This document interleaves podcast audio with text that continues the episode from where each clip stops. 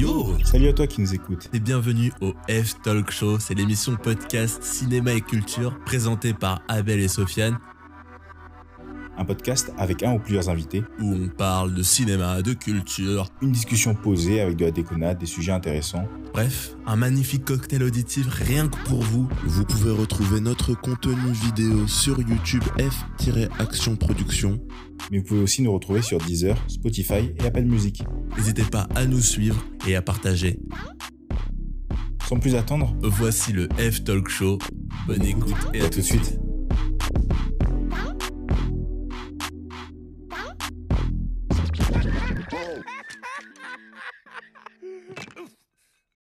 Salut, salut à toutes et à tous, c'est Sofiane pour un nouvel épisode, un épisode du F Talk Show, l'émission cinéma et culture. Euh, on se retrouve ici avec bien sûr mon acolyte, euh, mon acolyte de toujours, Abel, Abel Louis Amboudi, que j'applaudis. Bravo. Voilà, il est toujours là, il est, il est incroyable, il s'applaudit, c'est rare, c'est dingue. Et aujourd'hui, on accueille un grand invité, un superbe invité que vous connaissez, je pense. C'est lo- c'est pas logique en fait si vous nous connaissez nous et pas lui. en fait. C'est juste ça. c'est vrai, c'est véridique, on va être véridique. Je parle bien sûr euh, de Mehdi Omaïs que Bien j'applaudis. sûr, j'adore. Bon, Il n'y a que ma mère qui me connaît. Hein. Euh, merci, merci pour, pour tous ces égards. J'en- demandais pas tant. Euh, écoute, euh, ce- cela va de soi. Cela va de soi. Euh, Est-ce que tu veux te présenter? Plus vite Non. Enfin, plus, plus- Non, ok, Non, non, t'as raison. J'ai pas envie, je- je- j'ai pas envie de me présenter. Non, mais oh, Ah, tu t'as- prends T'as t'as raison. bah, non, mais écoute. Pourquoi il se présenterait Tout le monde le connaît, enfin. tout le monde le connaît. Attends. Alors, pour, pour ceux qui auraient l'impolitesse de pas me connaître, non, en vrai, je m'appelle donc Mehdi, Mehdi Omaïs, et, euh, et du coup, j'ai 38 ans. Je suis né au Sénégal, où j'ai grandi, j'ai fait mes études en France, euh, euh, des études de- une école de commerce, un master de production audiovisuelle, donc rien à voir avec le cinéma. Euh, ensuite, j'ai monté des, j'ai, monté un deux blogs, et euh, après, après ça, j'ai été repéré par euh, par la presse écrite, le journal Métro, pour lequel j'ai longuement écrit. Mhm. Et, euh, et voilà, de- depuis, en fait, je suis pigiste, c'est-à-dire qu'en gros, je suis journaliste indépendant et j'ai écrit pour plusieurs euh, rédactions euh, autour du cinéma, enfin sur le cinéma, euh, qui est ma passion. Et, je pense qu'on aura l'occasion et le temps de dire un peu, enfin, que je puisse raconter comment je suis arrivé et par quelle porte je suis entré dans ce monde merveilleux et Une magique. fois, parce qu'en fait, c'est la deuxième fois qu'on le fait, voilà, je préfère le dire. Euh, et euh, gros, euh, gros, bref. En On fait, en il y a eu un pas, bug, il y a eu un bug. On n'en parle pas, on n'en parle À un pas. moment donné, il a disparu de l'écran parce que j'avais cru dans un film comme Unfriended, dont c'est un peu inquiété. Il a réapparu.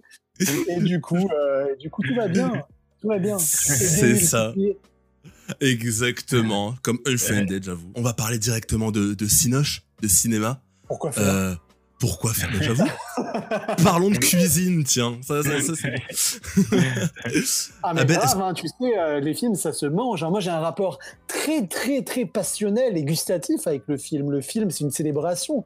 Partager un film, partager un repas, c'est un peu la même chose. C'est une invitation à être ensemble. Et donc, euh, je trouve Ouais. que, tu vois, moi, mon rêve dans l'absolu, ça serait d'avoir mon festival de bouffe et de cinéma en même temps, tu vois. Voilà, où on passerait son temps à manger, mais vraiment, et surtout des desserts. Genre, ah, ça pourrait être sympa, genre des plats dédiés à des films et tout, etc. Après, Oh, peut-être pas que- la, la, l'American Pie, parce que bon, elle est pas très propre. Non, Mais c'est-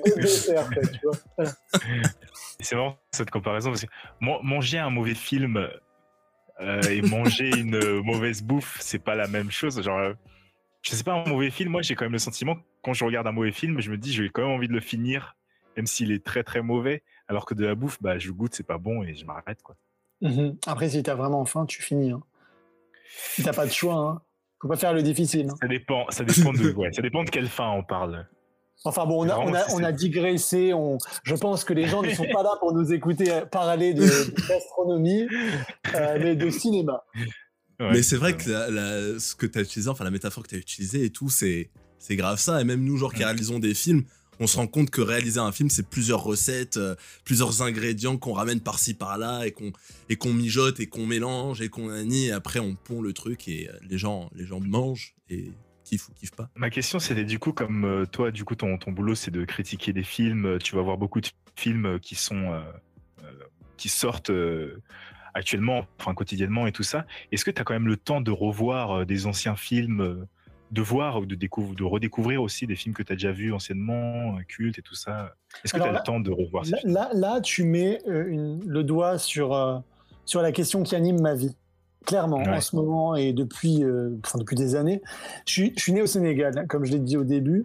Et quand tu nais au Sénégal, euh, tu n'as pas accès à une cinémathèque, tu n'as pas accès à du cinéma de patrimoine aussi facilement que lorsque tu vis en France ou en Europe, où vraiment tu as, tout à, disposition. La France est un pays extraordinaire dans ce sens où il y a des films de, de tous les horizons qui parfois ne sortent même pas dans leur pays d'origine, mais qui vont sortir en France. C'est la fenêtre Ouais. ouverte vers tous les pays, euh, vers tous les cinémas et vers les classiques. Aujourd'hui, les classiques, tu peux les voir. Tu vas à la cinémathèque, au Forum des images, tu peux voir des classiques. Il y a énormément de cinéma d'arrêt et d'essai qui, qui, euh, qui proposent des rétrospectives de cinéastes. Donc en fait, la cinéphilie, euh, pour, pour un cinéphile, Paris, c'est vraiment, euh, voilà, c'est la mecque, quoi.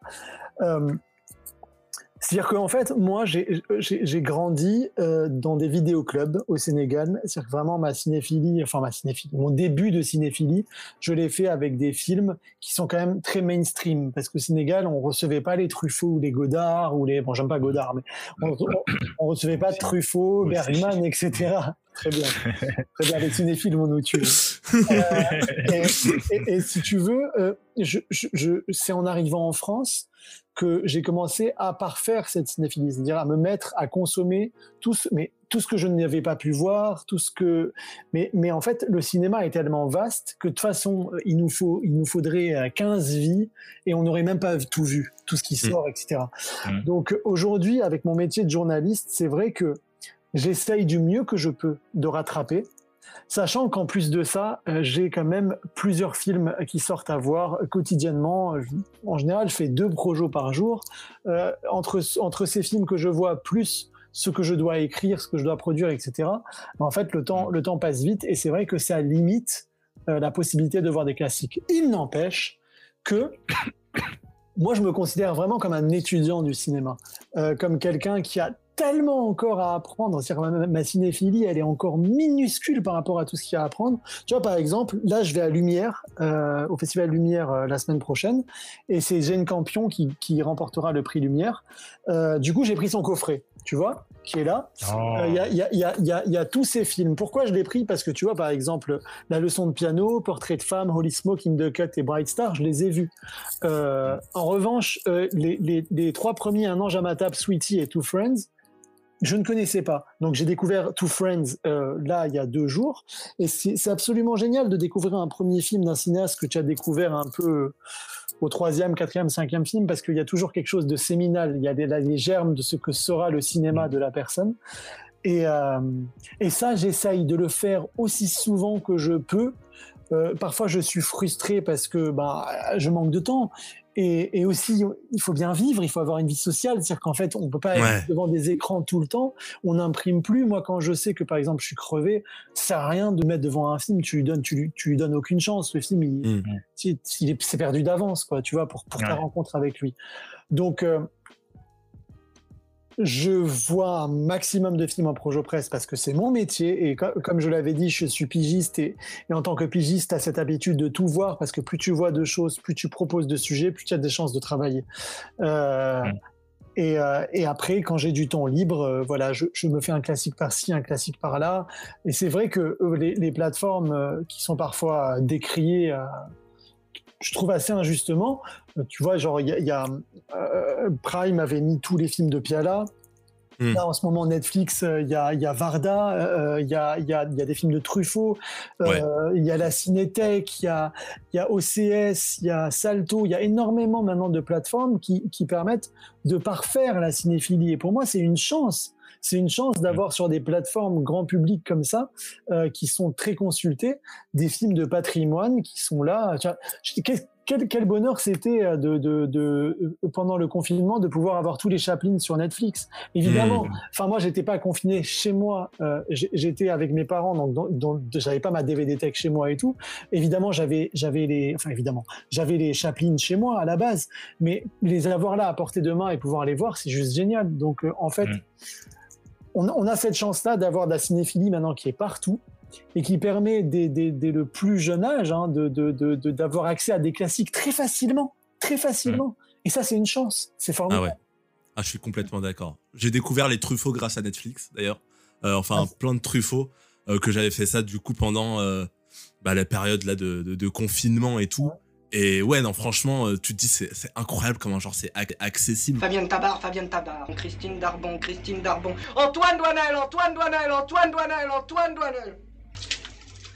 C'est parce qu'il y, y a tout un travail aussi de, de, de vulgarisation à faire, de Oui. déculpabilisation à faire, parce que, et c'est ce que je déteste sur, sur Twitter, une espèce de concours de la cinéphilie en permanence, de qui aura vu le plus, plus de films, de qui maîtrise le plus telle ou telle carrière.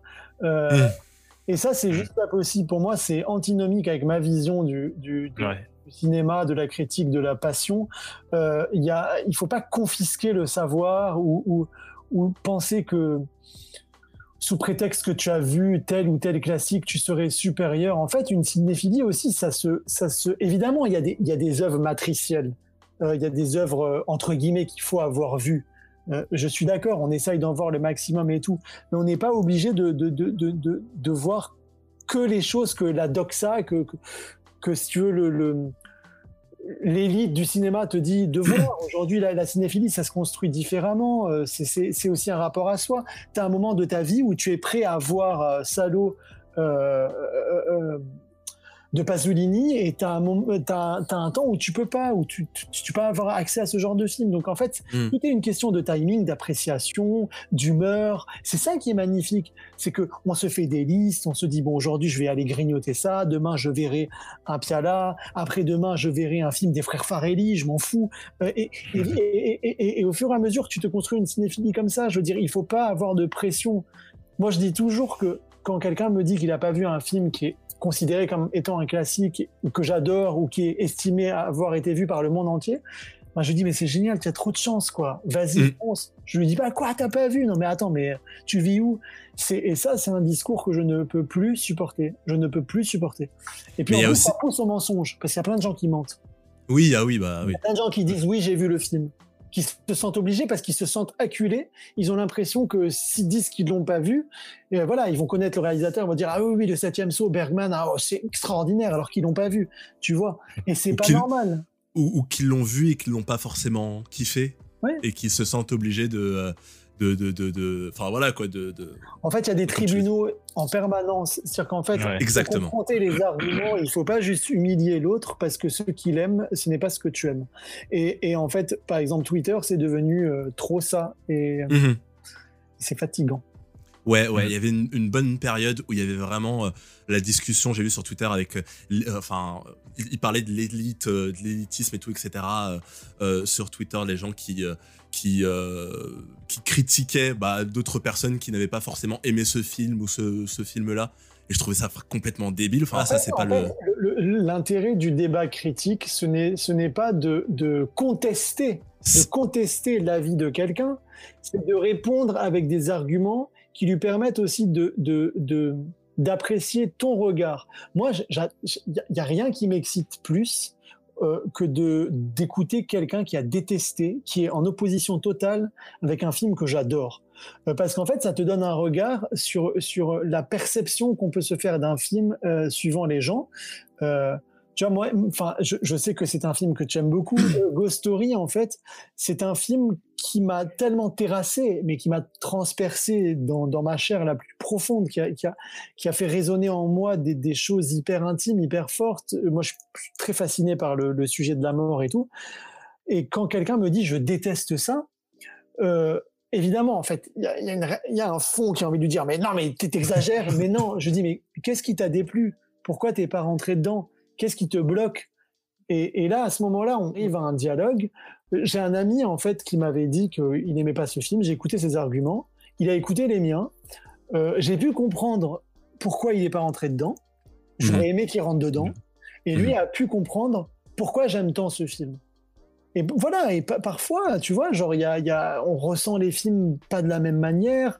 Euh, moi, ça, ça m'est ça, ça arrivé de, de voir un film que je n'ai pas aimé, d'écouter quelqu'un en parler, si bien, de manière si respectueuse et si pédagogue, que je me suis dit, bah, en fait, je suis peut-être passé à côté, il faudrait peut-être que je le revoie. Alors parfois, Mhm. je le revois et j'apprécie parce que je le regarde à travers un œil euh, nouveau. Et parfois, ça confirme que je ne l'aime pas, tu vois. Euh, tu m'avais, tu sais, tu m'avais envoyé ton petit top, euh, ton petit top des meilleurs films de la décennie. Et quand j'ai vu, films euh, préférés. oui, de tes, de tes, oui, oui, bien sûr, euh, oui, Oui. de tes, de tes, de tes meilleurs films, euh, enfin, que t'as préféré de la décennie. Et quand j'ai vu euh, La vie d'Adèle, partie 1 et 2, j'étais là. Mais j'ai mes, Ouais. j'ai mes, j'ai mes, j'ai mes opinions, tu vois. Et c'est Pourquoi- intéressant, tu vois. pourquoi n'aimes pas Pourquoi tu n'aimes pas?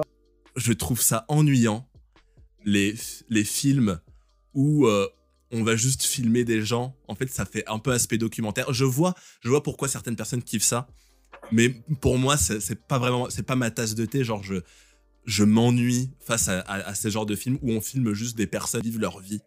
Keshish, euh, c'est quand même pour moi l'un des plus grands réalisateurs vivants.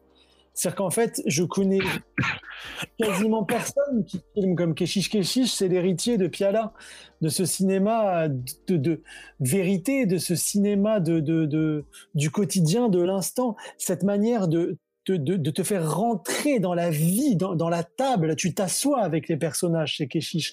Mm. Quand, quand, quand tu regardes Make Me My Love, tu es à la plage, tu, tu, tu, tu regardes presque tes orteils pour voir s'il y a des grains de sable qui sont coincés entre les orteils, tellement tu vis cet été avec eux. Et, et ça a l'air de rien, mais c'est une, c'est une direction d'acteur et un sens de la vie. Euh, Ke- Keshish, en fait, ça se voit que c'est un observateur. Et d'ailleurs, tous les acteurs euh, qu'il a, qu'il a castés, lorsqu'il lorsqu'il rencontre ces actrices ou ces acteurs la première fois, il est vachement dans l'observation. C'est un homme qui parle peu, très très très peu. D'ailleurs, euh, tu le vois, il, cherche ses mots euh, quand il parle. Mais il observe et en fait j'adore son, son, son œil sur le monde quoi tu vois genre je trouve que comment comment il filme c'est juste c'est juste dément alors son, son deuxième Mektoub j'avoue je ne l'ai pas du tout aimé parce que ce, ce, ce, qu'on lui reprochait pour son premier, en fait, et, euh, et qui était pas tout à fait cohérent parce que c'était du point de vue du personnage principal euh, euh, qui est Amine. Euh, je pouvais le comprendre. euh, enfin, je, je, pouvais défendre Keshish sur le premier film, mais pas sur le second. Mais en tout cas, si on parle de la vie d'Adèle, moi je me souviens, c'était incroyable au Festival de Cannes de découvrir ce film, cette, cette, cette conviction immédiate d'avoir vu quelque chose de grand, d'avoir vu trois heures de- de- d'une d'une- d'une jeune femme qui grandit sous nos yeux et, et, et, et- et à, à travers laquelle en fait on vit nous-mêmes nos, nos, nos chagrins, nos déceptions amoureuses. C'est-à-dire que Adèle, c'est nous tous. Adèle, c'est et, et, et quelle direction d'acteur, quelles quelles actrices, quelles Ouais, ça, ça. pour, je- pour, pour, pour, pour- Ouais, pour moi, ouais. la, la vie d'Adèle, c'est un, un torrent, en fait. C'est quelque chose, c'est un, film qui est, qui est, qui, qui, dévale, tu vois, qui dévale à toute allure et qui t'emporte avec lui et, et, et tu peux plus, t'es, asphyxié, mais dans le bon sens du terme, et tu peux plus sortir de ces gros plans, de, cette vie, de, ces bouches qui sont en train de manger, qui, qui c'est enfin, et, et puis, tu vois, genre, on, on va le critiquer, on va dire oui, la scène de sexe était extrêmement longue, mais en fait, c'est c'est Keshish, c'est le cinéma de, de l'étirement, presque de l'usure, prendre l'instant, l'étirer, l'étirer, l'étirer, tu sais, comme, comme de la guimauve, comme ça, comme ça, jusqu'à son point de rupture. À table, les scènes, elles durent 15 minutes, mais parce Mm. que les gens, ils mangent. Adèle Exarchopoulos, quand elle mange son kebab, elle en mange 20, quoi. Elle mange. Et ils ils mangent à table, donc tu as une vérité. C'est pas genre, euh, à chaque raccord, les gens, ils arrêtent de manger, ils, ils font des trucs chelous. Non, ils enlèvent les arêtes vraiment du poisson, de, dans la graine élumulée. C'est magnifique. Moi, je trouve ça Mhm. magnifique, la graine élumulée, c'est extraordinaire. Donc voilà, bref, je. Mais tu Non, non, mais aussi, j'ai- beaucoup aimé la vie d'Atel aussi, mais je Mm. j'aurais j'aurais pas expliqué aussi bien que toi. Hier, euh, je, je disais, bah moi je trouve que c'est bien filmé, il y a des bonnes musiques et ça joue bien quoi. C'est Ah, super. tu musique. rigoles, tu rigoles, mais le choix de A, A, follow. c'est- Follow, ah follow, il Ah. est trop bien, trop cool. J'étais relativement un peu plus jeune, bah j'étais plus jeune. Mais euh, donc euh, voilà, peut-être j'ai eu une différente approche. C'est- Il y a aussi Ouais. ça. Il y a plein de choses qui, qui, qui rentrent en ligne de compte. Plein. C'est ça.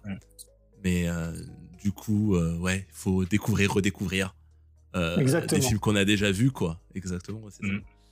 Moi, Et j'ai vu ce- pas mal de. Vas-y, vas-y, excuse-moi, vas-y. Non, non, j'ai- j'allais rebondir sur ça en fait, sur juste euh, yes, le cinéma de, de Léo Carax, moi, où Léo Carax, c'est un acteur que j'aime beaucoup Ah, et que je n'aime jamais là. au premier visionnage. Au premier visionnage, j'ai j'ai aimé aucun des Carax au premier visionnage. Et en fait, c'est c'est toujours au deuxième où je kiffe. Et euh, c'est pareil pour Annette, je l'ai pas trop aimé, mais je sais que je vais le, je vais l'aimer euh, dans un an quand je le On reverrai. est deux, hein. On est deux. Ouais. Euh, moi, j'ai pas vraiment, je suis pas, je suis pas du tout rentré dedans. Sur, en fait, euh, pour moi, Annette, c'est un film. Il a eu une, une vision. Il a, il a eu en tête cette dernière scène qu'on ne spoilera pas. J'ai Mhm. l'impression que tout le film est conçu autour de cette scène, qu'il est étiré jusqu'à jusqu'à un point de, de rupture. quoi. C'est- C'est-à-dire qu'en fait, c'est, je trouve ça assez interminable et assez, assez, assez creux finalement. Tu vois, genre euh, cette métaphore de la marionnette, tout ça pour, pour, pour arriver à, voilà, on a compris, on a compris le message, on a compris que, que cette fille-là, elle est, elle est sacrifiée sur l'autel de, de, de, de ce désir de, de, de, de popularité par ce star system, par ses parents qui, voilà quoi. Et en fait, je, moi, au bout d'un moment, sur à la fin, euh, ça, ça ne m'émeut même pas. Et puis après, j'avoue que je suis très hermétiquement fermé au jeu et à Adam Driver en général. Donc ça n'aide pas. Mais Carax, j'adore son cinéma. Par contre, Ouais. je, je- Holy Motors est un de mes films préférés. J'adore les amants du Pont Neuf, je trouve ça magnifique. Ouais, il est trop bien. Et, et puis en plus, euh, c'est- toutes les histoires qu'il y a autour de ce tournage qui a été mais, un enfer sans nom. Sans nom. Je sais pas si, si vous avez, enfin, si vous avez lu. Enfin, Pas non, du tout. moi, Bah, très peu. bah alors, allez, allez, euh, je vais pas vous spoiler. Le... ça a été, Aïe, aïe, aïe. ça a été- ça a- c'est- tout, tout a été reconstruit, vous savez. Enfin, Mm. et le- ils ont tout reconstruit dans le sud de la France. Et... Mm. Enfin bon, lisez. Ça a été. Oh euh, là là. ça a été un gouffre financier, c'est un truc, un montage hyper complexe et tout, et, et, euh, et qui a fait scandale d'ailleurs. Enfin, ça a été très médiatisé, ce, ce- ce tournage chaotique, etc. Holy Motors, j'avais rien compris au premier visionnage et ça m'a vraiment Moi aussi. Moi Et, aussi, mais ça en même temps, et en même temps, tu sais, j'étais, j'étais là, je sentais que j'étais pas loin de, enfin, je, je, tout était logique, mais à la fois tout était, euh, enfin, bref, Il faut perdu. parfois accepter de pas comprendre. hein. c'est oui, Mm. et c'est ça, et c'était ma première leçon. C'est là où je me suis dit, en fait, ça, faut pas comprendre, c'est, prise, c'est, c'est un feeling, c'est un feeling prise. parfois. C'est grave ça. Lâche prise, laisse-toi parfois porter, euh, porter par un film.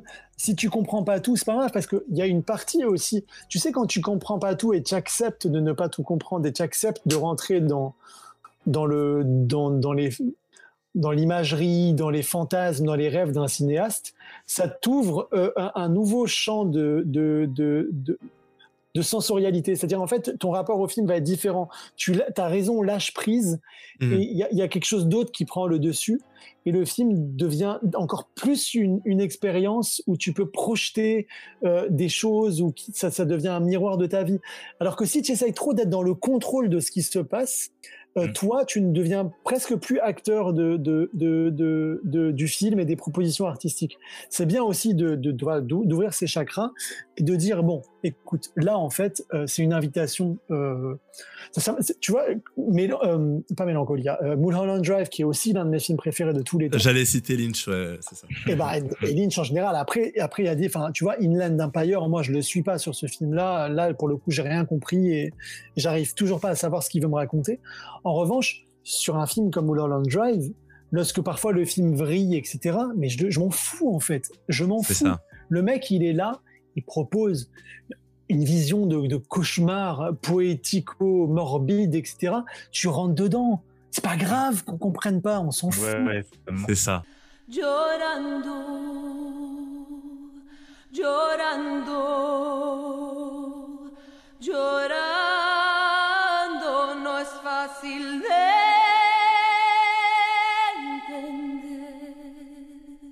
Et tous les cinéastes ne sont pas Lynch, et, et, et tu peux pas euh, proposer des images à un spectateur d'une telle qualité. Et, et tu vois, genre, euh, il y en a avec qui t'as pas envie de lâcher prise. C'est juste, c'est nul, c'est moche ce que tu fais. Je- même si je lâche prise 14 fois, je vais pas me projeter là-dedans, tu vois. Voilà. Non, euh, Il y avait aussi ce cinéaste euh, Ch- Charlie Kaufman Oui. Charlie Kaufman, où euh, moi c'était pareil, j'aimais beaucoup ce qu'il faisait. euh, en général, en fait, j'ai j'ai pas vu tous ses films, mais j'ai vu son dernier là où j'ai là. Par contre, j'ai vraiment beaucoup de gens ont censé ce film et moi j'ai rien compris. C'était je voulais juste en finir, un truc comme ça. Ouais, je veux juste en finir. Ouais. Je veux juste en finir. Et, Bah, euh, en fait, moi, moi, j'ai j'ai trouvé ça assez. C'est quand même assez dingo. La première heure, elle est dingue. hein. Oui, la première est dingue, mais c'est long. hein. C'est vraiment très très C'est long. long? Et pourtant, ouais, c'est très très long. Et pourtant, son film d'avant, euh, plus le titre, euh, Doc là. New York. Synecdoche New York. New voilà. Ce film-là, par contre, j'ai beaucoup aimé. Mm. Même s'il est aussi dur à comprendre, mais euh, c'est comme ça, en fait. Tu, tu te lâches un peu et puis tu essaies de pas tout comprendre. Et puis, euh, je suis vraiment rentré dedans et j'ai vraiment beaucoup aimé. Mais je voulais juste en finir. J'ai trouvé ça très très long et c'est j'ai eu du mal à rentrer dedans, quoi. Mais, Ah, en, Kaufman. mais en fait, tu sais, parfois. Il y, a des, il y a des moments, je me souviens davantage de films qui m'ont pas plu ou qui m'ont que j'ai rejeté de manière assez épidermique que des films qui m'ont plu sur le moment et que j'oublie deux jours après. Euh, et et c'est, je crois que c'est Lars von Trier qui disait qu'un un film, un bon film, ça doit, ça, ça doit se ressentir comme un, un caillou à l'intérieur d'une chaussure, tu vois, quelque chose qui dérange, tu vois, que tu ressens. Et moi, j'aime bien. bien Ça aller le définit tellement bien, Lars. Oh ça le définit tellement bien. Et si tu veux, si tu veux, c'est pour. Je vais pas dire que je vais au cinéma pour souffrir, mais j'ai envie, j'ai envie quand, quand je- quand- qu'une œuvre me mette mal à l'aise, qu'une œuvre me provoque, qu'une œuvre me déstabilise, qu'elle me sorte de ma zone de confort, qu'elle me pousse à regarder ce que mes yeux n'auraient pas eu la curiosité de voir. Pour moi, c'est c'est pour ça que je consomme l'art en, en général, quoi. Tu vois. Euh, oui, j'adore Love Actually. Je sais que c'est des films doudous. J'adore Maman, j'ai raté l'avion, etc. Euh, Moi, j'ai raté l'avion, c'est trop bien. C'est voilà. c'est parfait, maman, j'ai raté. exactement.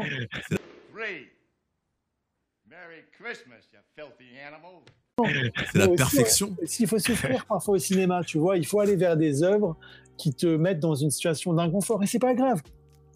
Parce que parfois, tu peux rejeter, mais dire, mais putain, mais c'était horrible, c'est cette scène-là, etc. Et mais ça reste. Et quelque part, si ça reste, Ça veut dire que. ça veut dire que c'est pas rien, quoi. Mhm. Il y a quelque chose qui s'est passé.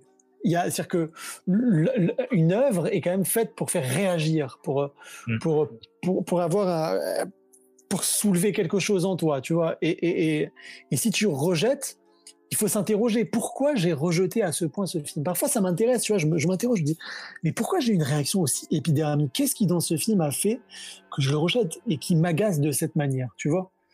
Et ben en fait, voilà, c'est c'est moi, j'aime bien, j'aime bien, euh, voilà, euh, sortir de ma zone de confort et, voir des films qui. euh, Bon, après, après ça, c'était surtout au début. C'est-à-dire que c'était surtout au début de ma cinéphilie où, j'avais besoin de voir des choses dans lesquelles je me sentais à l'aise. Certains classiques, j'avais l'impression de pas être assez cinéphile ou intelligent pour, pour découvrir tel film. Tu vois, je, me, je- je sentais que j'étais trop bête, pas assez barricadé pour aller vers un territoire comme ça. Aujourd'hui, au fur et à mesure de, des années, ben, tu, tu commences à te décomplexer. Tu, tu te Mhm. dis, bah, en fait, euh, on peut tout voir, en fait. On peut tout voir, on a le droit de tout voir, de ne pas tout aimer. De... C'est ça qui est beau quoi, avec le cinéma, c'est qu'il y en a Mhm. pour tous les goûts, il y en a... Enfin voilà. C'est. Ouais, totalement. Je suis d'accord. Je suis carrément d'accord. Oh là là. Vous avez parlé de Kaufman, j'ai eu Eternal Sunshine qui là. Oh là là, ce film m'a détruit. M'a détruit. Voilà, tout simplement. Euh, Jim Carrey, on t'embrasse si tu nous écoutes. Bah, je, pense que c'est le premier à, à écouter le podcast quand ça sort. C'est le premier à cliquer, ouais, on le voit toujours dans le. Il va, le il premier va à- être à. Il va être à. J'adore Jim Carrey. J'adore Jim Carrey. Je, je- tu vois, genre, je sais pas, c'est pas genre je me la pète et tout, mais genre dans les interviews que j'ai faites, j'avais, j'avais été hyper ému de le rencontrer. C'était pour Dumb and Dumber 2. Bon, j'avais pas beaucoup aimé Dumb and Dumber 2 et tout. What? Am I right? What? Am I right? Mais Dumb and Ouais. Dumber était un des films de mon adolescence. Et il était venu à Paris avec Jeff Daniels et Peter Farrelly. Et, euh, et les voir euh, les deux, et surtout lui, ça m'avait. euh, Oh là là. que ce mec, ce mec, c'est un, c'est un Tu tellement- trembles un peu. euh. Non, mais j'étais vraiment ému. Puis il est complètement Ah ouais. hystérique. Il, est, il est hyper généreux. Et, et, et, et pour moi, c'est vraiment pour le coup un génie. Euh, Et du coup, quand, quand tu interviews des gens euh, comme Jim Carrey et tout, est-ce que tu as une méthode pour, euh, pour te contrôler, pour t'apaiser, euh, pour être tranquille. Avant de Non, en rentrer, euh, non, rien, t'arrives comme ça, tu fonces. euh. Non, en fait, tu, tu sais, au début, enfin, moi, au début, quand je suis arrivé en France, etc., j'étais sur les champs à, attendre DiCaprio pour euh, Gangs of New York ou pour Truc dans le froid, euh, à me claquer les dents en attendant juste de, de, de, voir Tom Cruise et Penelope Cruz pour Vanilla Sky. D'ailleurs, j'ai fini dans les bonus parce que j'ai gueulé comme un con et Cameron Crowe m'a- m'avait filmé en train de gueuler. euh, du coup, j'ai pris les bonus DVD, t'as un mec, Show me the money, et c'est moi. Show me the money! Comme dans Jerry Maguire, tu vois. Et, euh, et genre, j'a- j'a- j'avais une tête qui faisait sept fois le volume de ma tête actuelle. Et j'étais comme là, show me the money. Et, et du coup, j'attendais pendant des heures. Et, et, et, et tu vois, genre, moi, quand je voyais une star, mes propres yeux, c'était tellement dingue. Ensuite, quand tu, quand tu en fais ton métier, Mm. il faut casser très vite ça. Mm. Euh, évidemment, euh, c'est toujours impressionnant parce que parce que j'aime j'aime les acteurs, j'aime les actrices, j'aime les réalisateurs et les réalisatrices, j'aime les gens qui font le cinéma, euh, mais je ne suis je ne suis plus dans la position où je suis un fan. Tu vois, c'est mon métier et, Mm. et il faut euh, que je discute avec eux, comme je discute avec vous, comme je discute avec ma famille. C'est un échange quoi. Et plus cet échange est normal et, et mieux tu fais ton boulot et plus tu as de de révélations. En fait, il faut pas c'est c'est- euh, évidemment, c'est juste des, c'est, c'est des êtres humains. Alors, évidemment, quand tu te retrouves devant Spielberg, etc., tu te dis, tu te dis pas, bah, c'est- tu dis c'est Spielberg, tu dis pas c'est un être humain. Et il y a- il y, a- il y en a, ça t'émeut, ça t'émeut forcément. Euh, même si j'ai fait beaucoup d'interviews, c'est vrai, t'en as quelques-uns comme ça où l'émotion est tellement forte que moi je le dis, tu sais, moi je, je, je, dis euh, quand, quand j'ai fait Tim Burton euh, et, euh, et, euh, Spielberg, mais surtout Tim Burton. euh, D'ailleurs, j'ai sorti. En fait, parce que tu m'as pas demandé, mais moi, je suis arrivé au cinéma euh, donc par un vidéoclub. Euh, Pourquoi? En fait, ma, ma tante m'avait amené au cinéma avec mon cousin et ma cousine voir Batman au cinéma Le Paris à Dakar, à la place d'Indépendance. Et ça a été un cataclysme, enfin un cataclysme dans le bon sens du terme. J'ai découvert ce Batman avec Michael Keaton et Jack Nicholson et tout ça. Et j'ai trouvé ça tellement fou. T'imagines, t'es jamais allé au cinéma, tu découvres Batman sur le grand écran. Et j'étais fou, quoi. Et genre, je, je, je, je pense que j'ai saoulé tout le monde dans la voiture en rentrant parce que j'avais une logorée, j'étais en état de sidération et je répétais la même chose. Mais comment ils ont fait? Non, non, non, un- truc. Et ensuite, je savais que dans, on, vit dans une grande maison où il y avait plein de gens, et, etc. Et, et, euh, et je savais qu'il y avait un vidéoclub, euh, ils louaient des films, mais je m'intéressais pas tant aux films que ça. Et un jour, donc, euh, enfin, euh, le surlendemain, je suis allé au vidéoclub et j'ai demandé au tenancier, je lui ai dit, euh, j'ai vu Batman hier, est-ce que vous avez d'autres films du mec qui a fait ça? Et à ce moment-là, il m'a parlé de d'Edouard en main d'argent. Et, et puis voilà. Voilà. Et en fait, j'ai vu Edouard en main d'argent. Et Edouard en main d'argent a, bah, a sauvé, enfin, a sauvé ma vie, oui, a sauvé ma vie d'une certaine manière, parce que parce qu'il y avait pas beaucoup de gens qui aimaient autant que moi le cinéma, et donc j'étais souvent pas marginalisé, faut pas déconner. Hein. J'ai jamais été marginalisé, mais j'étais un peu vu, comme l'hurluberlu de qui est, qui est qui est obsédé par les films et tout. Et en fait, en en voyant le film plusieurs fois. C'est-à-dire, ça, c'était pas directement au début. Au début, j'ai été saisi par le film, par, par ce personnage qui est en haut de cette maison. Ça tellement beau, tellement fou. Et à- parce que je, je- je le regarde peut-être euh, une quinzaine de fois par an, quoi, tu vois. Donc, euh, c'est- si tu comptes le nombre de fois où je l'ai vu, ça fait beaucoup. Et voilà. Il est jamais, il est jamais, il est jamais très loin. Et, euh, et au fur et à mesure, j'ai réalisé que qu'on a, on a tous une partie d'Edouard en nous, en fait, une partie, quelque chose de singulier euh, qu'on a parfois du mal à accepter de nous et que la société nous, la société nous pousse à ressembler à ce qu'elle a envie qu'on ressemble. Parce que si tu prends Edouard Main d'Argent, c'est un, un mec qui, qui, a été créé par, un- par un savant euh, et qui, est mort avant de lui donner ses mains, donc il a des ciseaux. Il vit en haut d'une colline dans un sorte de ch- château gothique biscornu et juste en bas, tu as une rue, une artère avec des maisons de plusieurs couleurs qui se ressemblent, des voitures qui sont les mêmes, des gens qui sont mariés avec les maris qui partent bosser à la même C'est une vie uniformisée. Euh, tout le monde se ressemble, il n'y a pas de saveur. Et, euh, d'un coup, tu as cette femme qui a la curiosité de monter enfin voir ben, cette maison qui est juste là sous leurs yeux, mais qui n'ont jamais eu la décence de regarder et de, visiter, et ben elle monte et elle le ramène. Elle le ramène dans cette ville et quelque part tout le monde veut faire de lui un homme, euh, l'habiller comme un homme, etc. Et et, c'est ce que je trouve beau, c'est que euh, il euh, il refuse en fait au bout du compte de de, de, devenir un homme. Je, enfin, tout le monde l'a vu en fait. Je spoile pas, mais si tu veux, c'est sa singularité qui fait sa beauté. Et en fait, euh, on, on s'en fout de, de ses cicatrices, de ses cheveux, de ses ciseaux, etc. C'est lui et, et, et, et sa différence qui est magnifique. Et c'est ça le bijou qu'il faut préserver. Une fois que, enfin, je pense que beaucoup de gens se sont retrouvés dans ce personnage. Beaucoup de gens Ah. différents se, se retrouvent dans ce personnage.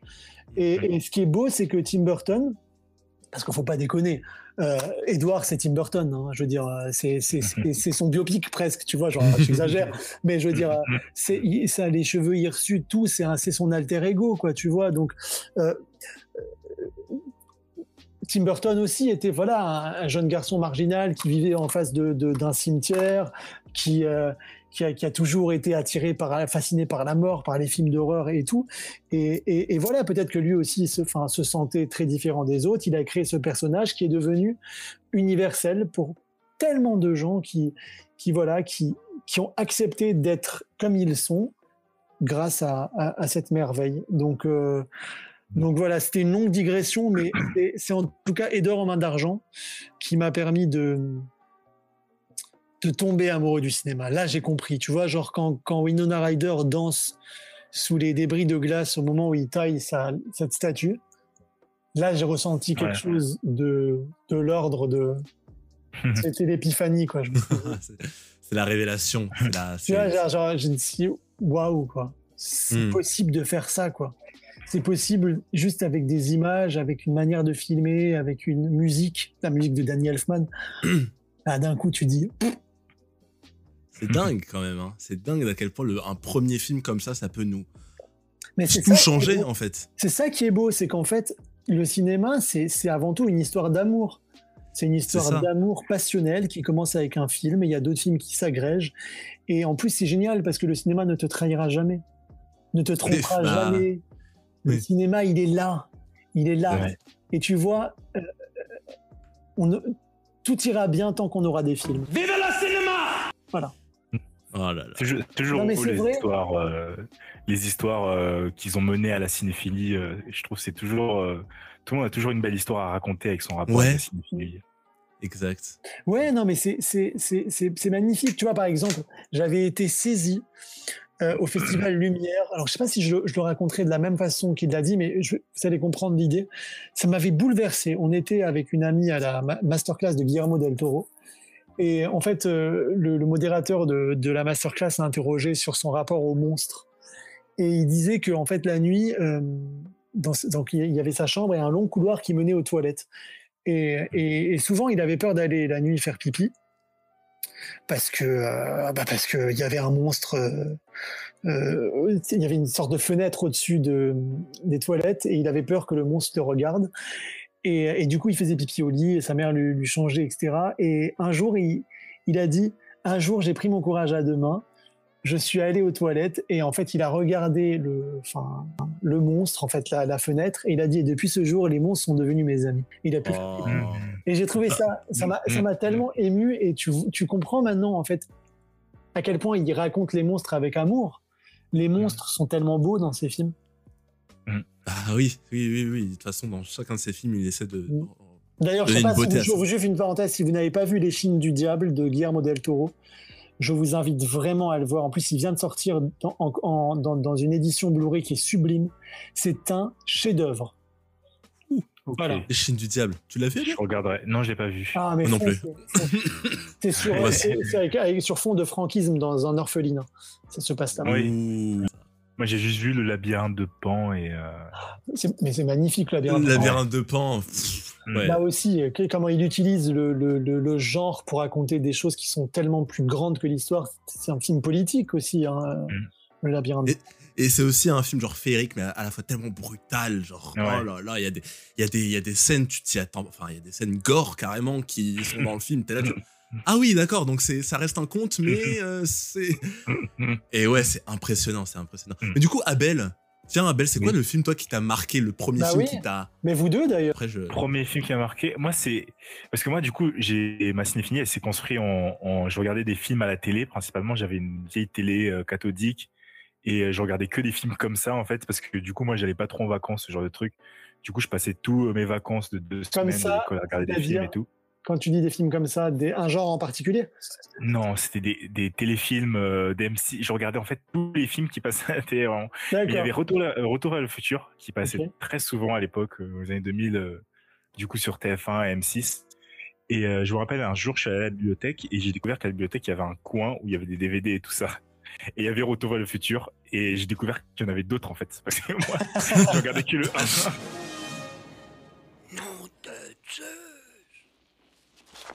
J'ai vu 2 et 3, j'ai fait mais quoi? Et du coup, je me rappelle, pendant une bonne année, je regardais ces trois films en boucle, en boucle, je regardais que ça. Et en fait, je voulais regarder après d'autres films et tout de la même époque et tout ça. Et j'ai regardé Maman, j'ai raté l'avion et tout ça. Et euh, je me suis, après, j'ai découvert Jim Carrey. Et euh, j'ai regardé euh, 10 millions de films comiques, euh, je crois, en 5 ans, mais entre mes c'était 12 ans. j'ai regardé tous les films de Jim Carrey et tous les films comiques. Et j'ai battu, en fait, en regardant plein de films comiques, en fait. Et c'est Retour à le futur, principalement, hein, qui m'a qui m'a marqué le plus quand j'étais petit. qui a enclenché la petite. euh, Qui a enclenché toi le truc. Toi, Ah oui, Last Action Hero aussi. Hey, t'aimes bien les omelettes? Tiens, je te casse les œufs. Last Action Last bah. Hero. Oh, C'est Jack. Jack Slater, c'est ça, non? Jack Slater, ouais. Ouais. Il a regardé t- 15 000 fois. Bah du coup, moi, euh, du coup, bah moi, genre, moi je regardais déjà genre des films, mais je les regardais pas vraiment, genre j'étais, enfin c'était euh, des films euh, qu'on m'offrait tout pour mon anniv ou quand je partais en vacances, je crois que je t'en avais parlé un peu Mehdi, mais genre quand je vais en vacances, j'achetais des DVD, je rentrais chez moi et je les regardais. C'était euh, vraiment des, des, des films dessins animés, des trucs comme ça. Et en fait, c'était bien plus tard, je dirais, bah, dans ma pré-ado, où c'est ma grande sœur qui m'a filé ce DVD de Kill Bill volume 1. Je savais pas du tout, tu vois. Et du coup, elle me donne ça et je vois genre sur la jaquette, je vois une, je l'ai encore, hein. je, genre une meuf badass avec un sabre et tout. Tu te dis waouh, mais franchement elle est stylée et tout, tu vois. Du coup, tu te dis bon vas-y, je vais regarder ça. Et quand j'ai regardé ça, c'était, mais c'était, c'était une, en fait du début à la fin, c'était une dinguerie. J'avais la bouche comme ça. Je te comprends, mais je te comprends tellement. je, je connaissais en fait je connaissais pas genre enfin je savais pas qu'il faisait hommage à ça et ça et tout du coup ça m'a beaucoup plus impressionné mais ça reste enfin, toujours impressionnant aujourd'hui. Mais voilà c'est le truc qui m'a détruit vraiment. Je me suis dit mais attends on est capable de faire ça dans un film genre? Mm. on est capable d'aller jusque là de faire ressentir ce genre de truc ça ça? Genre euh, de la colère euh, de, de- après tout de suite après t'as t'as envie de chialer bref tu, tu te dis mais waouh! Et du coup c'est le film qui m'a qui m'a détruit complètement. Et après, euh, tout de suite après, il y a eu, bah, il y a eu des Tarantino, mais il y a eu Indiana Jones qui est arrivé aussi par derrière et bam, encore la grosse claque. euh, euh, J'avais commencé par le, par le 3, par la dernière croisade euh, avec, euh, bah, du coup, et ça m'a mis une, une grosse claque aussi. Moi, j'ai peur des serpents, donc le premier. non, mais c'est un, c'est, c'est, mais c'est marrant que je parle de Kill Bill parce que je me souviens, ça, ça, ça, ça- ça me revient. J'étais en école de, de commerce au moment où Kill Bill est sorti et j'avais un cours d'économie. Et, euh, et je, crois que j'avais, trois heures d'économie ce jour-là. Et, euh, et je voulais aller à la séance de 14 heures. Je suis allé voir le prof, je lui ai dit écoutez, euh, monsieur, je, vais, je dois aller voir Kill Bill. La première fois, comme ça, hein. lui dit, il m'a dit, il m'a dit, je vous demande pardon. Je lui ai dit, écoutez, en fait, il y a le nouveau Tarantino, ça s'appelle Kill Bill. Je ne peux pas le rater. Donc, en fait, soit je viens euh, les deux premières heures et, et du coup, je quitte à la troisième pour le voir. Euh, soit, euh, voilà, je, je, je viens pas du tout, mais je voulais juste, voilà, vous prévenir et, et vous dire que j'allais quitter le cours. Il était tellement scié, il m'a dit, euh, ok. Et du coup, en, plein cours, en plein cours, tu vois, genre tout le monde était assis, je me suis levé, j'ai pris mon sac, je suis parti, je suis parti. Je me rappelle, c'était à l'UGC Normandie, je me suis posé, j'ai vu le film, j'ai pris une claque dans la gueule, et je me suis dit, mais comment je vais attendre pour voir la suite? Ah ouais. Ah Je me suis dit, non, mais c'est oui. une blague. Je me suis dit, non, mais c'est Oui. pas possible. Là, c'est pas possible. Et, et du coup, j'ai préféré encore plus le 2. Ah, oh, ça, ça, ça, c'est un, ça, c'est un truc que j'ai jamais. euh, Enfin, perso- enfin, tout le temps, les gens, quand tu me parles de Kill Bill, c'est je préfère le volume 1 parce que le volume 2 est un peu J'aime le côté émouvant. J'aime le, j'aime, j'aime le côté extrêmement émouvant du 2. Le 2, Le il- 2 prend son temps. L'introduction, euh, ouais, l'introduction est, est trop bien. Puis c'est beau, c'est beau, tout est Mm. C'est western, c'est rustique. Elle descend les escaliers à la fin et qu'il est assis. Mm. Ouais. C'est c'est C'est assez. magnifique. Tu sais, euh, les gens disent ouais, Tarantino, il, il- il copie tout de tout le monde et tout, mais ok, euh, il chope des trucs, il chope, mais il chope en faisant ensuite sienne cette Ouais. C'était si facile de choper, euh, restitue. Le mec, le mec, quand même, à chaque film qui sort, euh, quasiment 15 jours après, le personnage, il est culte. Il est rentré dans la, la- la culture populaire. C'est quand, même- c'est quand même pas rien. Je veux Ouais. dire- je veux dire, 15 jours après, tu pars à Châtelet, dans les magasins de posters de films, les gars, ils ont déjà fait des fan art, quoi. Des- C'est fou.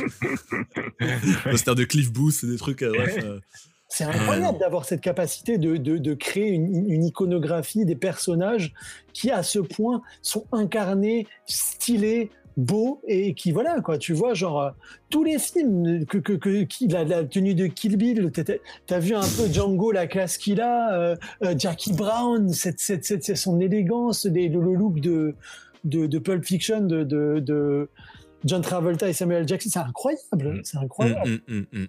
Non, mais. trouve ça, ça- on a rien à dire.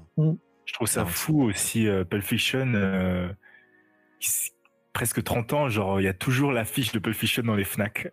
ça, je trouve ça incroyable. Elle est partout. Genre, euh, Elle est ouais, mythique, hein, cette affiche. Elle Elle est mythique, c'est est l'affiche la plus vue euh, que je vois le plus. euh, le film, euh, c'est quand même un seul film parce qu'il y a toujours les mêmes trucs. Il y a les Star Wars, tout ça. Il y a Pulp Fiction. Genre au milieu, euh, Mm. Un seul film qui. euh, Alors, est-ce que vous, vous, êtes, vous aimez Star Wars? Oui, j'aime beaucoup. J'aime bien. J'aime bien. Ça m'a pris un peu de temps, mais j'aime bien. D'accord. Sauf C'est- les c'est- trois derniers. Ouais, enfin en fait quand tu quand tu regardes le 4 5 6, tu dis bon, ça a pris un coup de vieux. ah, allez. Et t'as un peu ce, ce truc là. Après oui, non, les derniers, je j'ai pas pas envie d'en parler. Mais euh, 4 4 5 6 1 2 Ah, mais 3 moi, j'ai 1 vu 2 que la 3. première trilogie, ça m'a largement suffi. Ouais. Largement. Sérieux? Ah oui, oui. Enfin, bon, après, c'est un long débat. Tu sais, je sais. Mais c'est intéressant, J'ai pas du oui. tout envie de soulever le. Le Kraken. de, de, de Star Wars parce que je pense qu'en une seconde, je suis écrabouillé au sol. Euh, mais non, en fait, moi, ça m'a jamais, j'ai jamais compris le délire. Euh, c'est pas, c'est comme, tu vois, genre, euh, je- c'est c'est pas une posture, hein, c'est les films de super-héros, les, les, les sortes de c'est- c'est ce genre de saga, etc. À quelques exceptions près, Mm. ça me, ça me parle pas en fait. C'est Juste, ça me, je, je, je, je rentre pas dedans. Je, vois les Moi, ce qui- qualités, hein, je comprends pourquoi on aime ça, mais ça, ça me. Ce qui me, ce qui me m'impressionne le plus, c'est en fait c'est le côté univers tellement riche en fait. Genre euh, c'est vraiment euh, un univers euh, incroyablement euh, vaste et je sais pas, on peut rentrer comme ça dedans, tu vois. Donc je sais pas, c'est un truc qui me fascine en fait. Moi je voulais parler d'un truc. Ah, Je voulais parler ah. je voulais parler d'un truc parce que tout à l'heure on parlait des- de, tes, de tes meilleurs films de la décennie et tout. Et quand j'ai vu qu'il y avait j'ai rencontré le diable dedans. Ah. J'ai- dans ma tête, j'ai fait yes. Ce film, je le, je le vois nulle part. Dans, dans- genre, je le vois pas dans les tops. Euh, je- euh, personne n'en parle. Quand je parle à quelqu'un, est-ce que t'as vu, j'ai rencontré le diable Oh, C'est quoi comme film et tout Il a, il a quand même, il a quand même une, une- une sacrée bonne réputation. Après, il, il gagnerait à être vraiment beaucoup plus connu. Mais après, c'est très violent. Tu sais, le film, Ouais, le film est d'une violence qui est. Enfin, c'est pas tout le monde qui peut regarder. J'ai rencontré le diable. hein. C'est vraiment. Oui, oui, ah, alors là, non. Voilà. Du coup, je voulais, je voulais parler des films coréens. Euh, euh, voilà, Old Boy, euh, j'ai rencontré le diable, Parasite, qui a fait donc euh, en feu.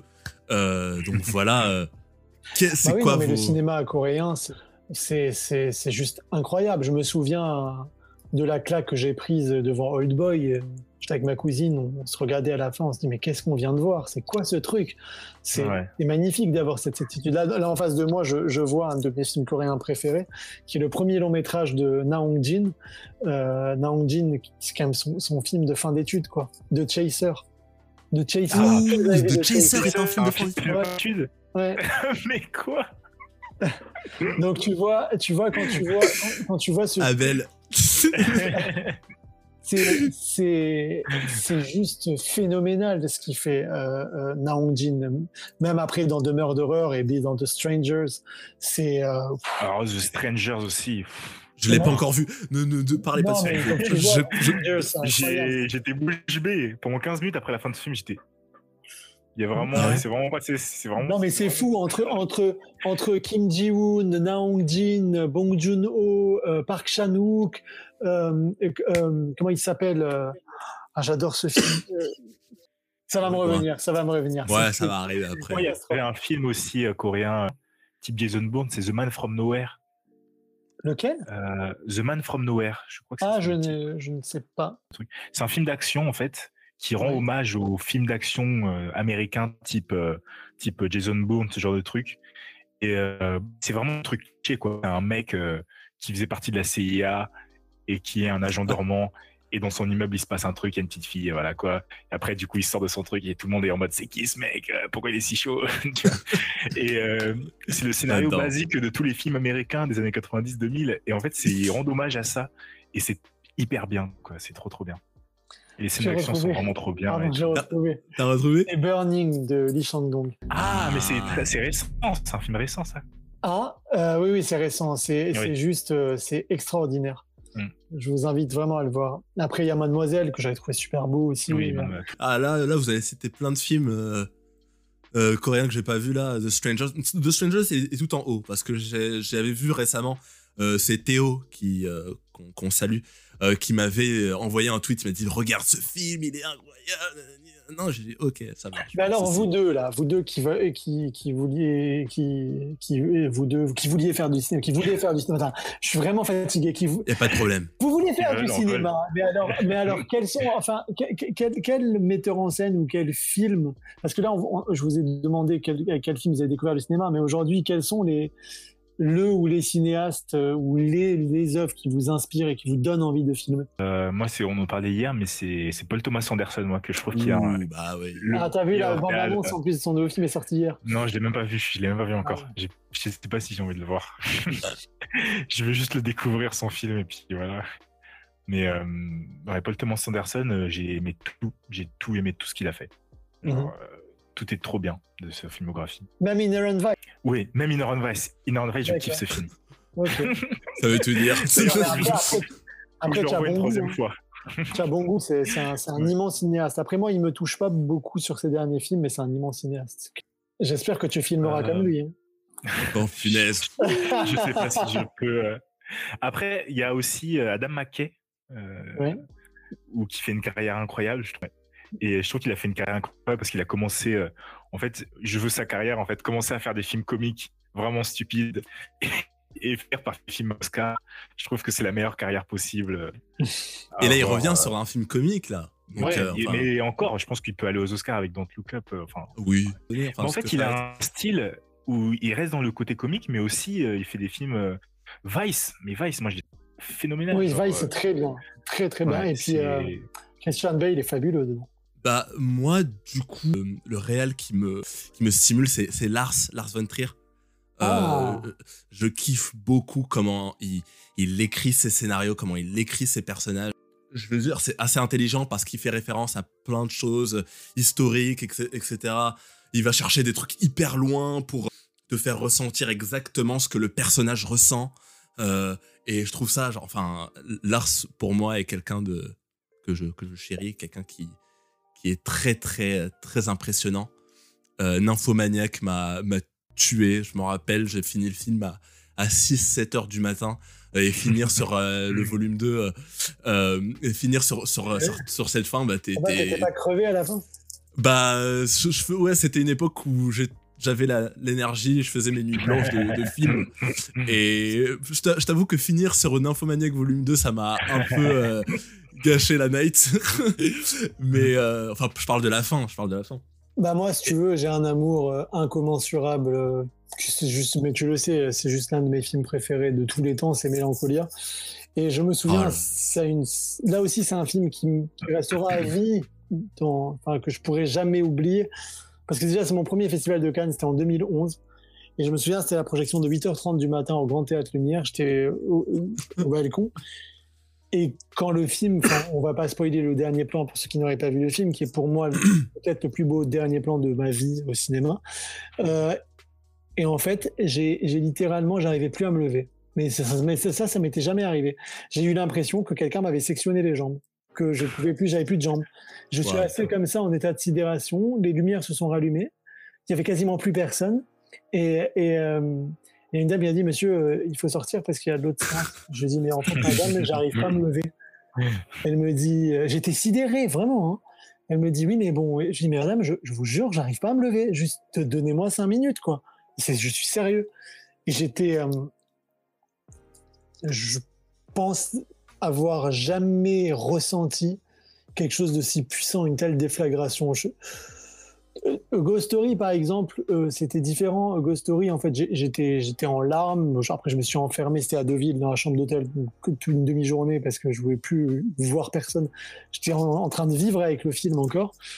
Euh, mais Mélancolia, c'était, c'est quelque chose qui est, qui est trop particulier, que je ne Hmm. pourrais même pas expliquer avec des mots. Hum, hum, c'est sensoriel, c'est vraiment. euh, Après, après, après, je pense que tu vois, quand, quand tu as eu des états de, de dépression, de déprime, de mal-être, de mélancolie, moi je suis souvent sujet à la mélancolie, je, voilà, c'est, c'est, comme beaucoup de gens, hein. mais cette idée selon laquelle euh, une planète sublime euh, arriverait euh, comme, comme l'antidépresseur suprême pour libérer cette femme de, de, de, son mal-être et qu'elle qu'elle voit cette planète comme quelque chose de comme un feu d'artifice quoi c'est sublime pour elle cette fin du monde alors que à l'inverse sa sœur euh, qui est jouée par Charlotte Gainsbourg et qui est là avec son petit son petit truc avec le rond là pour voir si la planète elle avance ou elle recule pendant tout le film et ben en fait moi je trouve ça juste magnifique hum, et tu vois, genre, la, la- c'est con, hein. Mais la séance, la séquence où elle a même pas la force de prendre son bain. Hum. C'est, euh, ça m'a. J'ai pas les mots. Voilà, franchement, il y a ouais. des- il y, a des- il y a des moments où en fait on a beau être critique, il y a des films qui nous dépassent et il y a des films Mélancolia en fait c'est marrant parce que il y a des films que j'aime moins et dont je parle mieux. Mélancolia, je je- j'ai jamais réussi vraiment à écrire une critique ou un papier dont je sois fier parce que le film me dépasse totalement. Il dépasse tout en fait. Je ne, je pense que je serai jamais à la hauteur d'un papier sur ce film. Voilà. Non, mais Ouais, je- c'est parfaitement compréhensible, ce film. Mm. Exact. Euh, tu, Et, ouais. euh, Vas-y, Abel. Je- non, pas les mots en fait parce que j'ai j'ai ressenti en fait les émotions mélancolia aussi. Ouais, c'est c'est une vibe. C'est c'est il, il se met à nu en fait. Je trouve euh, Lars euh, et il parle de. Bah, enfin, il parle de, sa dépression. hein. Exactement, Ouais. c'est ça. Et-. Enfin, moi, je me rappelle, j'avais la gorge nouée, euh, euh, rien que dans le.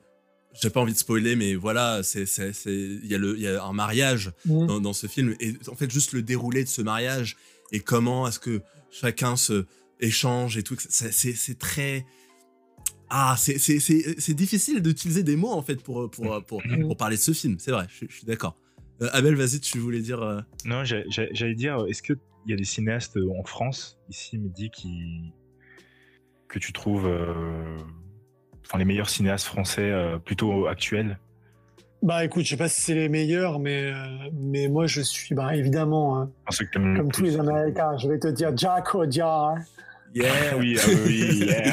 Jacques Audiard, Jacques euh, je, ouais. je- je suis moins fan de son dernier film, Les Olympiades, que j'ai vu à Cannes, euh, mais je, je, je, je trouve que c'est un metteur en scène incroyable, incroyable. Là aussi, un prophète avait été un choc à l'époque où je l'avais vu. Ah, un prophète. J'adore de battre mon cœur s'est arrêté. Les frères Sisters, je trouve ça super. Mm. Euh, Gaspard Noé, évidemment, qui pour moi est peut-être le plus grand plasticien de cinéma de la terre euh, entière. Je suis, tu vois, le, son, son moyen métrage qu'il a fait, euh, sa main. Qui- euh, Le récent là, celui qui est sorti. euh, oui, Lou- Lou-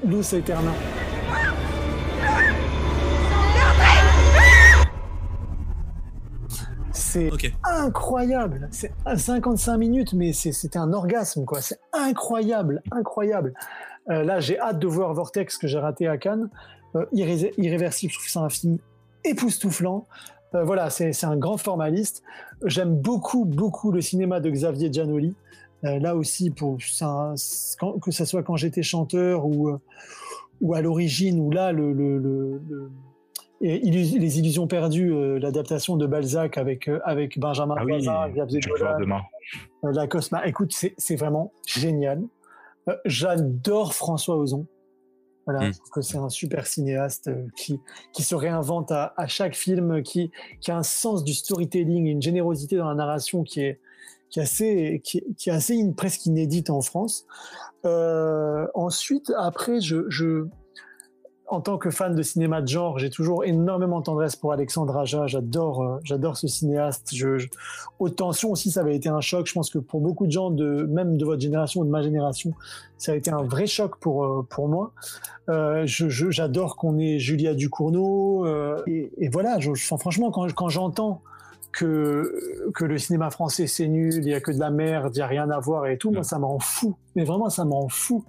Je Mhm. je- il y en a plein, euh, tout simplement Noir, qui était une, une- une comédie hyper bien écrite. Il y a eu quand même une, une, une, une salve de films tellement hétérogènes, tellement différents et qui, qui racontaient tellement de choses sur la France, sur la vitalité des cinéastes et tout, que moi je ne peux plus supporter ce, ce discours euh, hyper malhonnête en fait, qui consiste à dire qu'en France on n'a pas de bons cinéastes, en France on sait pas faire de Mm. films, en France on sait pas faire des films de genre, c'est faux. C'est faux. Ouais, c'est faux. C'est faux. simplement Ah, ah, voilà, c'est faux. Ouais, Non, j'allais juste dire que j'ai vu moi deux très bons films français récemment. C'était euh, Boîte Noire et, euh, et Suprême. Que J'ai pas vu Suprême, euh, mais, mais tu vois, par exemple, Yann Gozlan, euh, j'aime- beaucoup ce qu'il fait. C'est-à-dire qu'en fait, je me souviens, je l'avais interviewé pour son premier film, c'était Captif. Ensuite, euh, bah, j'avais vu euh, Un homme idéal avec Pierre Ninet et du coup Boîte Noire. Et quand tu vois Un homme idéal et, et- et Boîte Noire, tu as, aussi ce, ce storytelling à l'américaine, quoi. Tu vois, Oui, c'est ce que j'allais dire. On dirait des films américains. Voilà, mais, mais, mais tout en étant très français, quoi, tu vois. Mm. Je trouve ça, ça, je trouve ça, je trouve ça super. Et il y a un autre cinéaste que j'adore, et j'ai hâte de voir son prochain film qui s'appelle Goliath, je crois. C'est Frédéric Tellier. Tu vois, l'affaire Esquin, je trouve que c'est un, un, thri- un- un des meilleurs Ah oui. thrillers que j'ai vu ces dernières années, tout pays confondu. Tu vois, donc. euh, t'ai cité beaucoup de noms, mais c'est c'est à la hauteur de, de, de, de tout ce qu'il y a. On a quand même beaucoup Ouais. de chance en France. Bah ouais, non, on a beaucoup de chance et les gens qui nous écoutent là, ils devraient Ouais. découvrir chaque film là qu'on a On cité. vous a donné beaucoup de films. Voilà, Vous là, vous êtes bien pour l'année, pour les trois prochaines années. Vous les regardez, et puis vous réagissez et tout, etc. Bah, comme d'hab. hein. On va passer au jeu. On a préparé un petit jeu, un petit jeu sympa, D'accord. genre de se marrer. C'est l'heure du jeu. Waouh, la vague. Ok, vas-y, présente le jeu. Alors, euh, c'est très très simple. On va te dire quelques critiques euh, désastreuses et élogieuses sur certains films, et tu vas essayer de deviner de quel film, euh, quel film il parle. Ah. J'espère que je je peux pas, je, je peux pas me, me faire ridiculiser. Vas-y. Alors, juste avant, avant, avant que tu commences, c'est un concept qui existe déjà, je crois. C'est un jeu de Ça société doit et exister, ouais. Donc, c'est pas une idée originale, juste Non, pour. euh, cool. juste comme ça pour, euh, pour les gens qui écoutent et tout. C'est pas notre idée. Voilà, c'est un jeu qui existe déjà. Elle est très courte. Le Cirque du Soleil fait le Paris-Dakar. Esthétiquement réussi, mais je n'ai pas réussi à rentrer dedans. J'ai trouvé ça plutôt chiant. J'ai pas entendu le début. Le Cirque du Soleil fait le Paris-Dakar. Esthétiquement réussi, mais je n'ai Que pas du réussi à soleil fait le Paris-Dakar. Ouais. Que du soleil fait le Paris-Dakar. Le Cirque du Soleil. Le Ah. cirque du soleil. Ah oui, bah c'est Mad Max Fury Road. Ouais, bien joué. On a galéré pour trouver celui-là. Moi, j'étais là, je me dis, mais de quoi il parle, Paris-Dakar C'est hyper malhonnête. Hein. C'est- pas qui a écrit hyper ça, mais malhonnête. c'est pas très cool. Oh, what a day! What a lovely day! Ah là là, non, celui-là, il est, il est assez brutal quand même. Drôle. Euh, ok, bon bah top. Euh, il, a, trouvé. Ok, je fais, je fais le, Mais je fais le second. Je gagne quoi du coup? Euh, euh, la victoire Alors, deuxième. Alors, celui-là, il est- il est marrant. Euh, qui peut regarder un film où on commence par vous saouler avec des bidouilles informatiques sur comment récupérer des pages internet dans votre navigateur Mozilla pour extraire des images? Pour éviter d'avoir la migraine, il faut mettre fin à ce supplice dans les 5 premières minutes, ce qui explique le nombre de prix qu'il a reçus. Alors là, il y a plusieurs indices. Si tu me dis si t'as envie que je répète. Social Network. Ouh, mais putain, wesh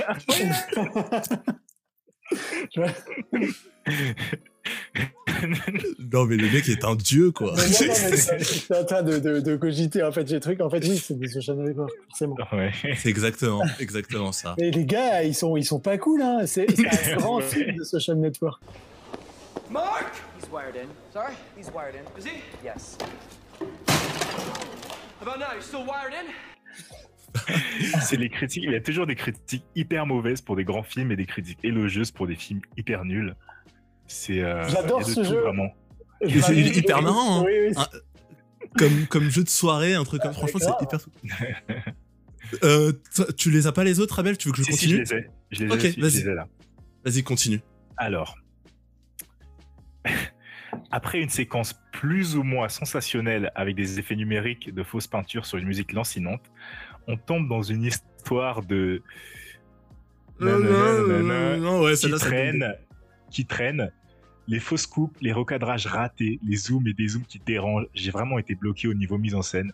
À la sortie de cette purge qui n'en finit jamais, je me demande encore pourquoi c'est toujours la même musique saoulante qui revient sans arrêt. Le film est chapitré inutilement aussi, ce fut une séance pénible. Là, J'ai l'impression que c'est une comédie musicale. Non, pas du tout. Non, pas du tout. Pas du tout, mais euh, c'est vrai qu'il y a une Zoom musique et- qui revient. euh, Zoom et des zooms, euh, Des une effets- séquence plus ou moins sensationnelle avec des effets numériques de fausses peintures sur une musique lente. Je sais pas quoi il t'a.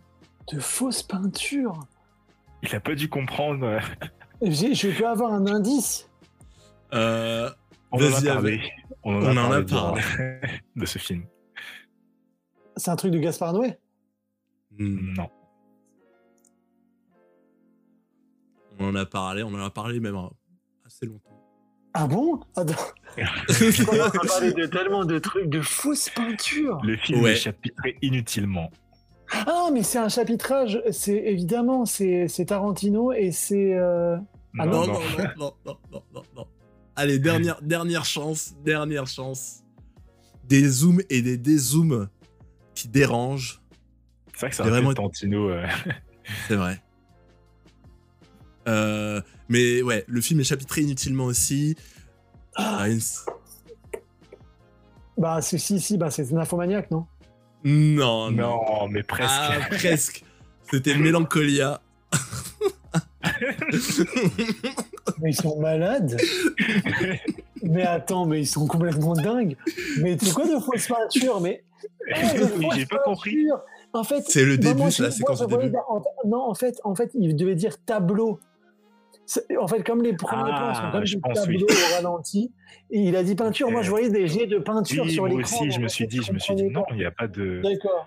C'est pour plus insulter le film qu'il a dit peinture. Bon, bah écoute, euh, c'est horrible de parler comme ça. C'est Ouais. horrible. Alors celui-là, c'est le contraire.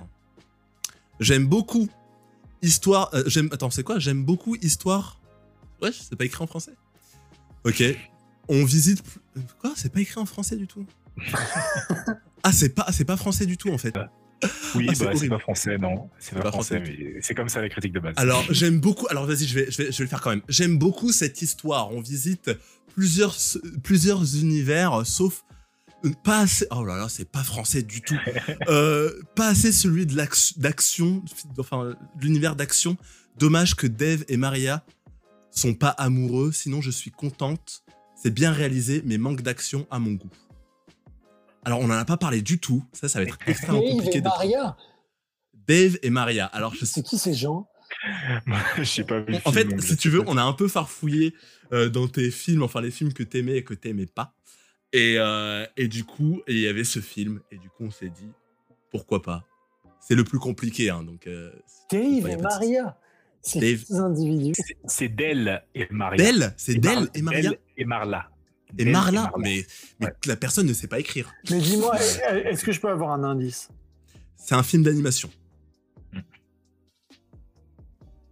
J'aime beaucoup Histoire, on visite plusieurs univers, sauf pas accès d'action. Ah, C'est vice versa. Non. Non. Euh, Ah, le dernier Pixar, alors c'est. euh, Non? C'est pas un Pixar. Je il est comprends compliqué, pourquoi t'as oublié ce film. Ah, mais c'est trop dur, hein, ce que vous Ouais, celui-là, il est compliqué.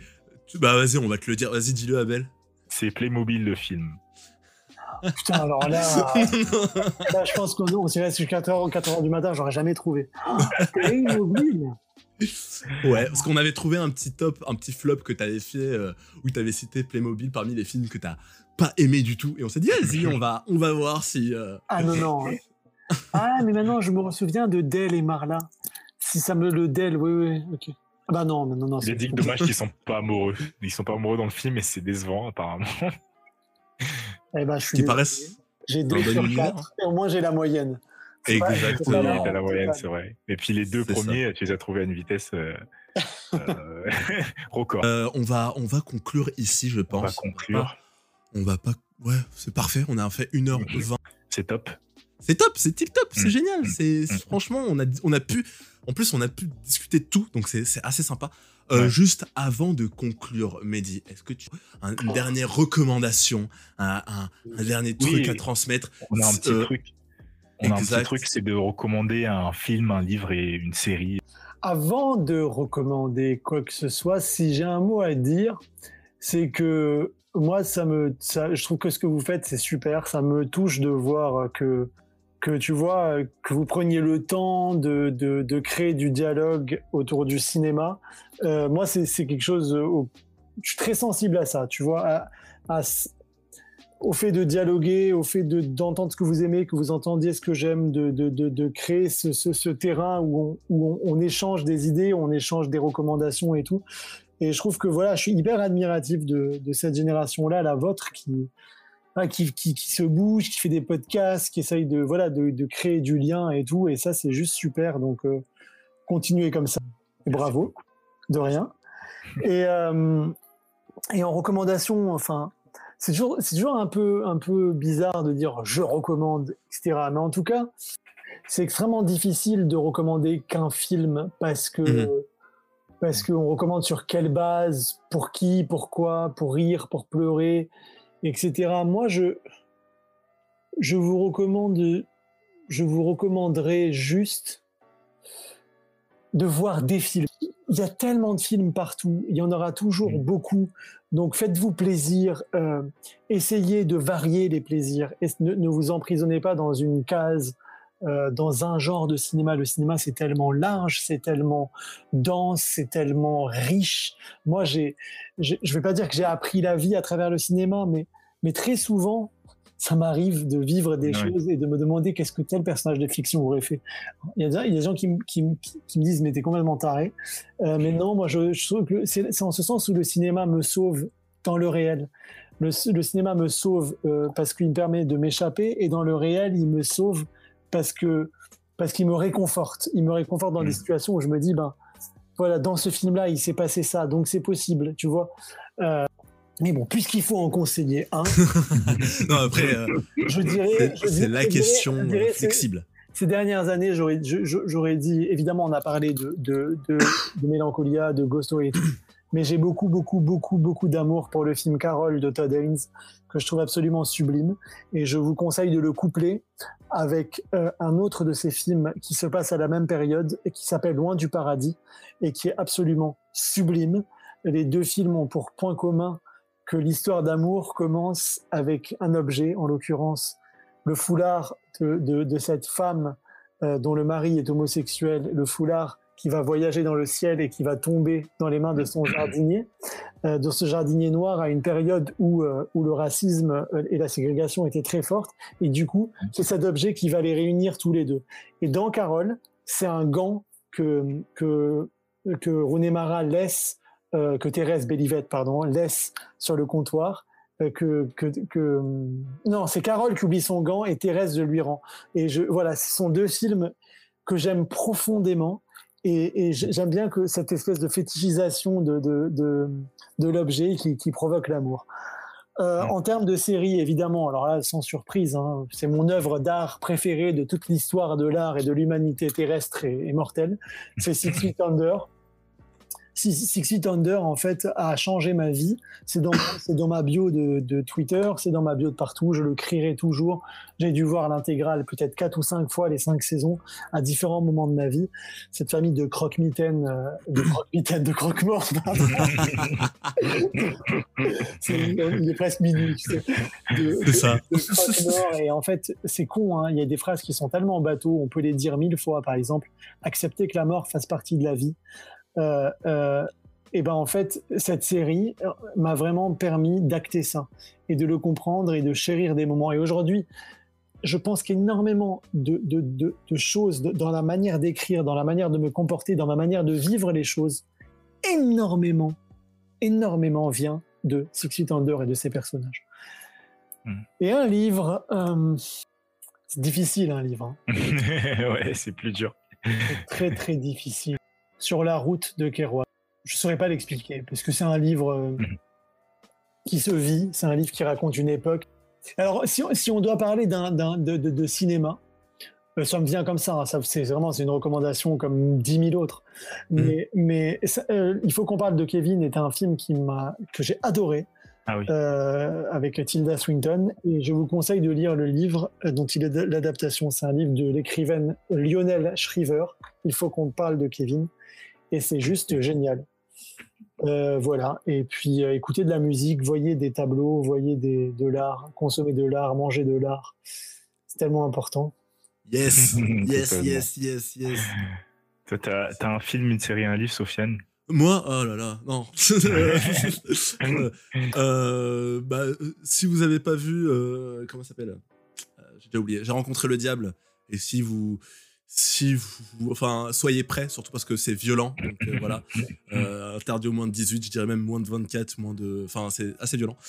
Donc euh, j'ai rencontré le diable. Je vous le conseille vivement. C'est, c'est incroyable comment enfin l'approche du, du, du- de la traque à travers ce film, comment elle est originale et comment on, on- on voit la transformation d'un personnage, de deux deux personnages. Je m'arrête là, je vais pas continuer dans mon, dans mon speech. Euh, comme euh, série, euh, waouh, waouh, waouh, waouh. Je sais pas ce que j'avais recommandé la dernière fois. Euh, Breaking je- Bad, si vous avez pas encore vu, Ah ouais. je vais vous tuer. Super. Euh, ah, c'est. J'ai j'ai tout de Breaking Bad. J'ai tout de Breaking Bad. Euh, mais une série. Si vous n'avez pas vu la série Watchmen euh, sur HBO, Il faut que je le vois, il faut que je vois ça. Il paraît que c'est vraiment super. c'est incroyable.